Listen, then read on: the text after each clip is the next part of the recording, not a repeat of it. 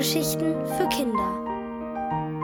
Alfred und die Sandmimosen von Hubert Schirneck.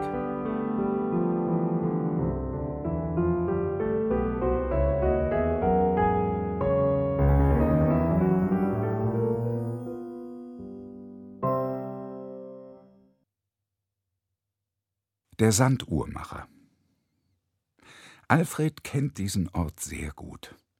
Die mini kleine Stadt, in der sein Opa wohnt. Ein paar Straßen, ein niedlicher Marktplatz und eine Bushaltestelle. Alfred ist oft in den Ferien hier. Opas Haus passt zu dieser Stadt.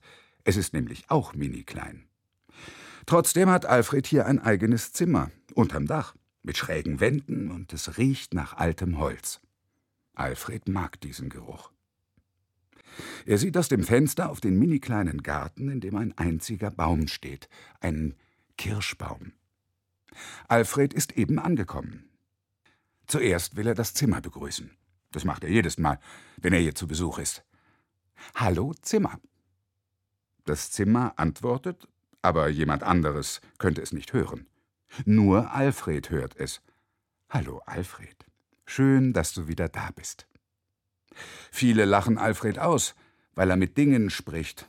Aber Opa sagt, das ist eben eine Marotte von dir, dass du auch die Gegenstände begrüßt. Ich finde das nicht schlecht. Du hast ein Herz für die Dinge. Außerdem, Marotten sind etwas Gutes. Wenn jemand eine Marotte hat, dann heißt das, dass er ein eigenartiger Mensch ist. Und ich mag eigenartige Menschen. Und dich mag ich besonders, kleiner Fredi. Opa baut Sanduhren. Das würden manche Menschen vielleicht auch als Marotte bezeichnen, aber es ist ein richtiger Beruf.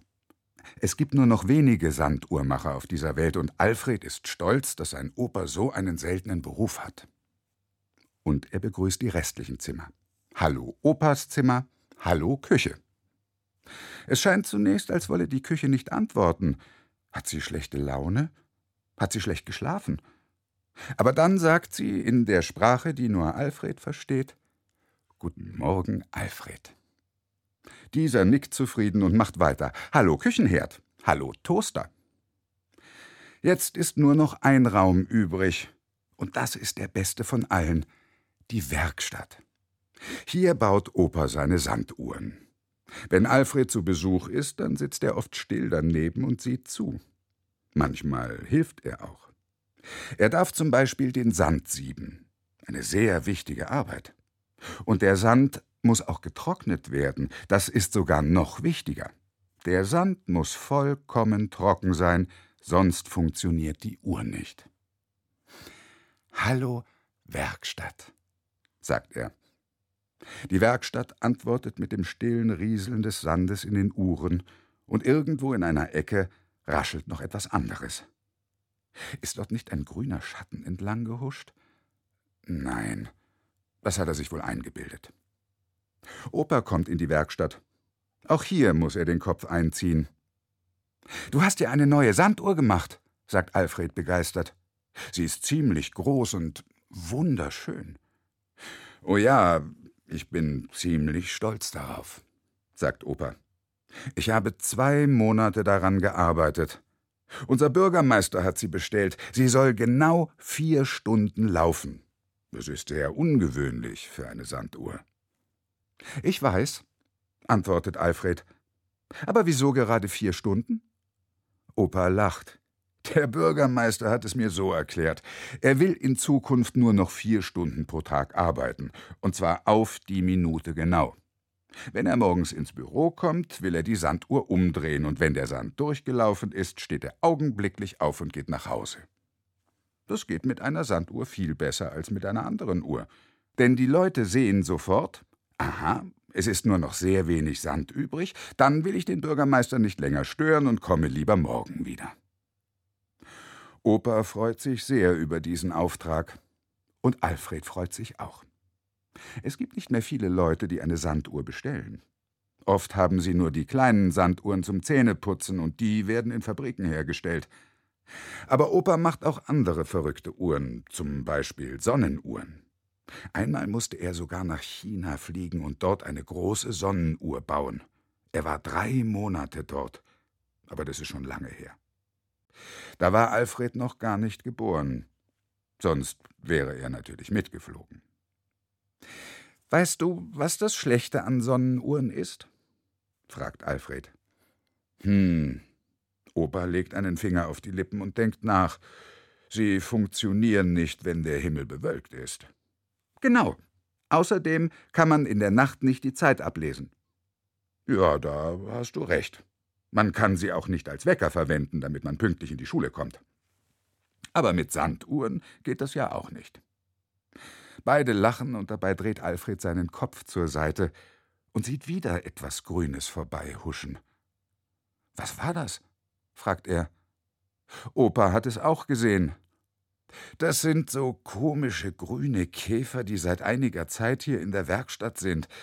Ich glaube, sie wohnen hinter den Wänden und sie machen winzige Löcher ins Glas der Uhren, so dass der Sand herausläuft. Dadurch gehen die Uhren nicht mehr genau. Auch die Uhr des Bürgermeisters. Als ich den Sand eingefüllt hatte, dauerte sie ganz genau vier Stunden. Am nächsten Tag waren es nur noch drei Stunden und 58 Minuten. Das ist eine Katastrophe. Weniger Zeit, weniger Sand, sagt Alfred fachmännisch. Naja, um die Käfer kümmere ich mich übermorgen. Lass uns in die Küche gehen, ich mache uns Eierkuchen. Alfred liebt Eierkuchen. Er könnte sie jeden Tag essen, aber während er mit Opa in der Küche sitzt, muss er an die Käfer denken.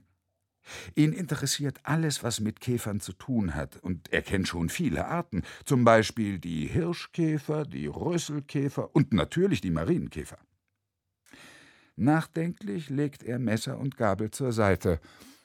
Opa, hast du die grünen Käfer schon mal aus der Nähe gesehen? Nein, sie sind zu schnell für mich. Sie huschen meistens vorbei und sind schon wieder weg. Am liebsten kommen sie nachts aus ihrem Versteck. Alfred hat noch mehr Fragen. Und du hast gesagt, dass du dich um sie kümmern willst. Was bedeutet das? Ich habe den Vermieter des Hauses angerufen, der schickt einen Kammerjäger vorbei. Alfred nickt. Er weiß natürlich genau, was ein Kammerjäger ist. Das ist einer, der sich um Kakerlaken und anderes Ungeziefer kümmert. Und wahrscheinlich auch um grüne Käfer, die Sanduhren kaputt machen. Das wird eine aufregende Woche hier bei seinem Opa.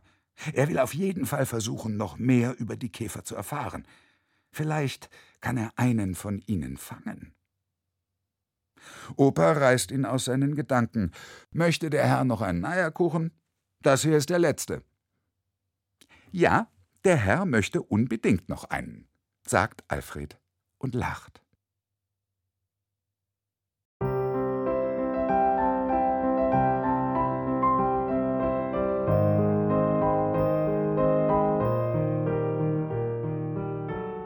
Ihr hörtet Alfred und die Sandmimosen von Hubert Schirneck. Gelesen von Heiko Deutschmann. Ohrenbär. Hörgeschichten für Kinder.